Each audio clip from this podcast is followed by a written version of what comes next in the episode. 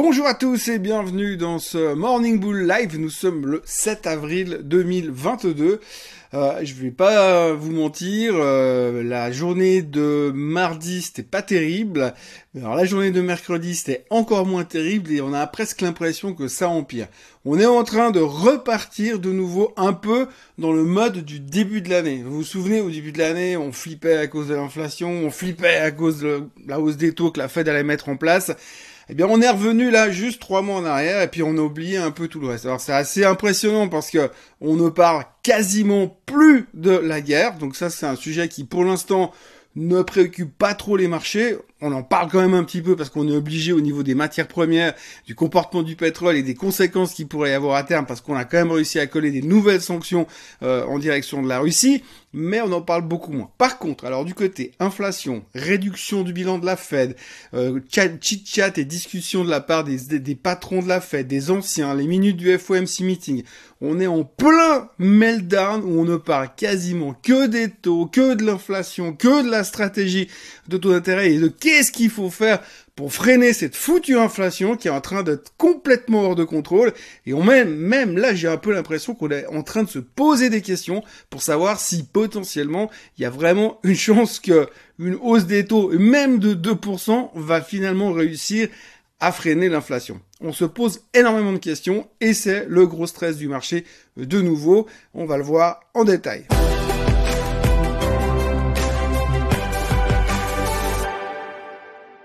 Donc oui, avant-hier, on avait Madame Léal Brennard qui a parlé, qui nous avait dit que ça allait être très compliqué, qu'ils allaient devoir réduire le bilan de la Fed, chose dont on avait très très peu parlé jusqu'à maintenant. C'était surtout concentré sur notre problématique de hausse des taux. On avait intégré le fait qu'ils allaient monter les taux euh, de 0,5% euh, au mois de mai, et puis qu'après ils allaient nous faire 0,25, 0,25, 0,25. Là, on est en train de se dire que les 0,5 au mois de mai, c'est clairement acquis, que la suite, ça risque d'être encore une fois 0,5 et encore une fois 0,5 tant que l'inflation n'arrête pas de monter. Donc ça, c'était un petit peu ce qu'on devait digérer il y a 48 heures. Et puis donc, je vous en parle hier matin, les minutes du FOMC meeting sont sorties hier soir. Et là, quand on regarde ce qu'il y a à l'intérieur, clairement, euh, les mecs, ils sont, j'ai envie de dire, pratiquement au bord de la panique. On a l'impression qu'ils savent plus quoi faire. Peut-être que le mot panique est un peu fort, mais on voit clairement que la puissance de la Fed et la capacité de la Fed à lutter contre la problématique de l'inflation, ça a l'air vachement compliqué. Très très compliqué. C'était beaucoup plus facile de réinjecter du pognon et de soutenir les marchés quand on était en grande difficulté économique à cause de la pandémie, à cause des subprimes encore plus loin dans, dans le temps. Mais là, aujourd'hui, dans l'autre sens, quand on a une explosion de l'inflation, alors là, on est en train de se dire, c'est compliqué, c'est compliqué parce que monter les taux, c'est bien joli, mais on sait aussi que la hausse des taux va pas immédiatement freiner l'inflation et arrêter euh, cette hausse pour revenir à la normale. Ça va prendre du temps. C'est un peu comme quand vous avez un paquebot qui rentre dans un port. S'il freine à la dernière minute, il va se fracasser contre le port. Par contre, s'il freine 3 km avant, il y a une chance qu'il s'arrête et qu'il puisse se parquer normalement à l'intérieur du port. Mais globalement, la Fed en est là. La Fed, pour l'instant, eh bien, elle sait qu'elle va devoir monter les taux progressivement, mais que même si demain elle montait les taux de 3%, ça suffirait pas pour avoir un impact immédiat sur l'inflation. Donc on sent quand même une certaine tension, une certaine panique et un message qui passe dans tout ça qui est simplement de dire on va devoir frapper fort et vite et violemment pour freiner cette inflation, pour choquer l'inflation mais surtout choquer les marchés et c'est ce qui plaît pas au marché justement. Donc concrètement, ils n'ont pas annoncé beaucoup de choses qu'on savait déjà mais on a un peu l'impression quand même qu'ils sont en train de perdre leur pouvoir et qu'ils sont un petit peu à court de solutions. Alors la hausse des taux, ça on a compris. Dans le rapport, pour vous donner un ordre d'idée, dans le rapport de la Fed, ils ont mentionné dans ces minutes, hein, vous savez, les minutes, c'est un truc qui est publié, c'est un gros pavé comme ça, je sais pas combien de pages, mais c'était indigeste au possible. Euh, et là-dedans, eh bien, on va chercher un petit peu la clé, la déclaration top secrète entre deux lignes qui nous laisserait entendre la stratégie de la Fed pour les 15 ans à venir. Donc à chaque fois qu'il y a ces minutes, à chaque post-meeting de la Fed, on analyse tout ça et ce qu'on ressort là-dedans, un des chiffres qui ressort qui est assez rigolo, c'est qu'il y a 83 fois le mot inflation dans les minutes de la Fed. Alors je crois que c'est un truc qui doit faire 14 pages ou 15 pages, 83 fois le mot inflation, mais jamais, jamais, jamais le mot récession. Après, il y a la problématique de la réduction de la taille du bilan. On en a parlé hier. Alors là, ils ont plus ou moins dessiné, esquissé un plan de réduction. C'est 95 milliards de réduction par mois. Il y a 9000 milliards au bilan, au bilan de la Fed. Donc ça va prendre un tout petit peu de temps pour revenir à la réalité. Si on voulait juste revenir au niveau où on était en 2019, hein, donc il y a un peu plus de deux ans, eh bien, ça va nous prendre quand même, grosso modo, un paquet d'années avant 2027. Faut pas faut pas trop y compter à ce rythme-là. Donc du coup, on est vraiment dans une situation assez critique parce qu'on sait qu'ils peuvent pas monter les taux à coût de 2%, on sait que euh, le bilan, ça va prendre du temps pour le réduire, ça va aussi mettre la pression sur les marchés momentanément, et les gens commencent à se poser des questions. Alors on a beaucoup parlé ces dernières années de ce qu'on appelait le put de la Fed. En gros, le put de la Fed, c'était une notion euh, assez établie dans les marchés qui disait que de toute façon, si ça allait mal à un moment donné ou un autre, dans les marchés boursiers, qui n'ont rien à voir avec l'inflation en direct, on est bien d'accord. Si ça allait mal, eh bien, la Fed viendrait nous soutenir, nous mettre le put de la Fed et nous mettre le soutien derrière. Et donc ça, c'est un petit peu ce qu'on avait dans nos têtes. Aujourd'hui, par rapport au discours qui est en train de devenir méga quiche de la part de Monsieur Powell, on a l'impression qu'on n'est plus du tout dans une phase où ils venir nous soutenir. Même à la limite, ça les arrangerait que le marché se pète la figure. Ça les arrangerait que le marché se pète la figure, et c'est d'ailleurs ce qu'a dit Monsieur Dudley, ancien membre de la Fed de New York en l'occurrence. Ce monsieur a dit hier ce qu'il faudrait aujourd'hui, c'est faire très mal aux investisseurs. Simplement, il faudrait faire vraiment tomber le marché, il faudrait que le marché tombe, donc c'est des hausses de taux violentes, brutales, successives, peut-être même en dehors des meetings de la Fed pour que le marché commence à baisser, vraiment paniquer. Pourquoi ça, vous me direz Eh bien, simplement parce qu'en fait, aux États-Unis, une grande partie de l'argent que possèdent les Américains est en action. Donc si vous avez un marché hyper inflationniste qui est très cher aujourd'hui, avec la hausse du pétrole, avec la hausse du, euh, du, blé, euh, de toutes les céréales, etc., etc., si vous avez cette inflation monumentale qu'on voit aujourd'hui, et puis que derrière vous avez un capital financier en action avec un marché qui continue de monter, bah les gars ils s'en foutent parce qu'ils ont de l'argent, ils gagnent toujours plus d'argent, donc ils continuent à consommer, ils sont pas obligés de freiner la chose. Donc ce monsieur disait qu'aujourd'hui il va falloir inévitablement, pour avoir un gros coup de frein à l'inflation, être violent sur les taux à la hausse et surtout faire paniquer les marchés pour le faire, euh, les faire tomber assez violemment. Alors je ne peux pas dire qu'on est en train de rentrer là-dedans puis qu'on va avoir un crash boursier, parce que ça fait tellement longtemps qu'on n'en parle plus de celui-là, qu'on sait jamais. Mais en tous les cas, on voit qu'aujourd'hui, il y a un énorme stress parce qu'on a l'impression, gentiment, petit à petit, qu'on sait vraiment pas comment on va pouvoir la bloquer, cette inflation. Et là, on sent, dans le discours de la Fed, que ça frise la panique. Autrement, techniquement, vous posez pas de questions, c'est très moche. Hein. Si vous regardez le Nasdaq, eh bien, on a tapé, comme je le disais, à deux jours, pile poil la moyenne mobile des 200 jours. C'était vraiment le cas d'école. Le Nasdaq est en train de se planter. Pour l'instant, il y a encore un peu d'espoir on peut s'en sortir.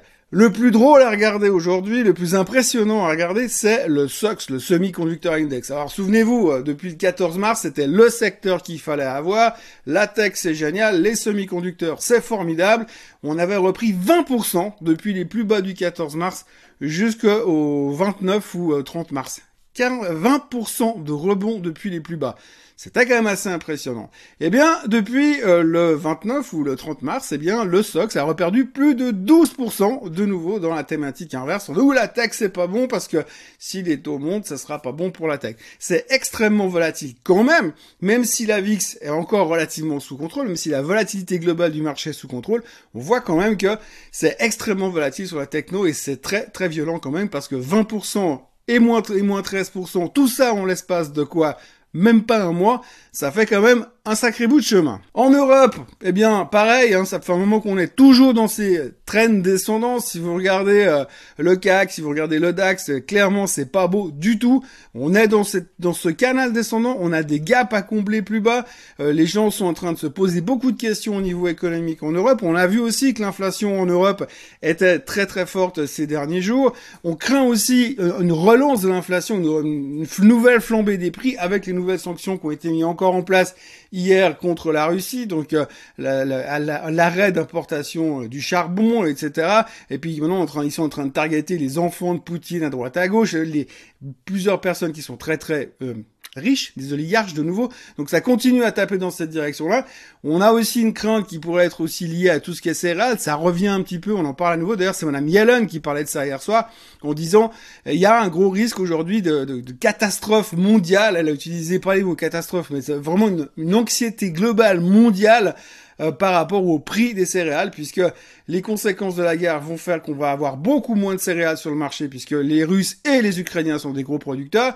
Donc il y a des conséquences, il pourrait y avoir des conséquences plus loin, et ça va continuer à générer une flambée des prix. Ça, c'est quelque chose qui faisait qui angoissait quand même pas mal euh, le marché euh, le marché européen hier, ce marché européen qui se pose des questions parce qu'ils alors nous on a une inflation qui est en train de rattraper celle des Américains gentiment puisque les Américains sont à 7,9 et puis que l'Europe est à 7, mais par contre nous en Europe pour l'instant la banque centrale n'a même pas encore commencé à esquisser le moindre mouvement pour réagir. Donc il y a aussi une petite crainte de ce côté-là. Donc du coup, vous avez le DAX, le CAC qui reste dans leur tendance baissière. Il y avait encore le SMI qui s'en sortait pas trop mal, mais on sent que c'est pas terrible du tout au niveau technique. Et puis on termine aussi avec le, le pétrole, le pétrole qui s'est repris une baffe de nouveau hier. Alors c'est Maintenant, j'ai envie de dire quand le pétrole baisse, c'est une bonne nouvelle puisqu'on on sait aussi que le pétrole est une espèce de baromètre de l'économie. On dit quand le pétrole va bien, c'est que l'économie va très bien. Et nous, aujourd'hui, on aimerait bien que l'économie est un tout petit peu moins bien puisqu'il faudrait que l'inflation baisse. Comme ça, ça éviterait à la fête de paniquer et de faire trop de dégâts au niveau des taux d'intérêt. Donc aujourd'hui, on a le pétrole qui s'est repété la figure. On a repassé en dessous des 100. On préfère le voir en double digit qu'en triple digit sur le baril. Forcément, ça se ressent pas du tout à la pompe hein, parce que je suis allé faire le plein hier, je me suis dit, mais il a baissé par rapport au 130 parce que là, il semble qu'on est resté bloqué il y, a, il y a trois semaines en arrière.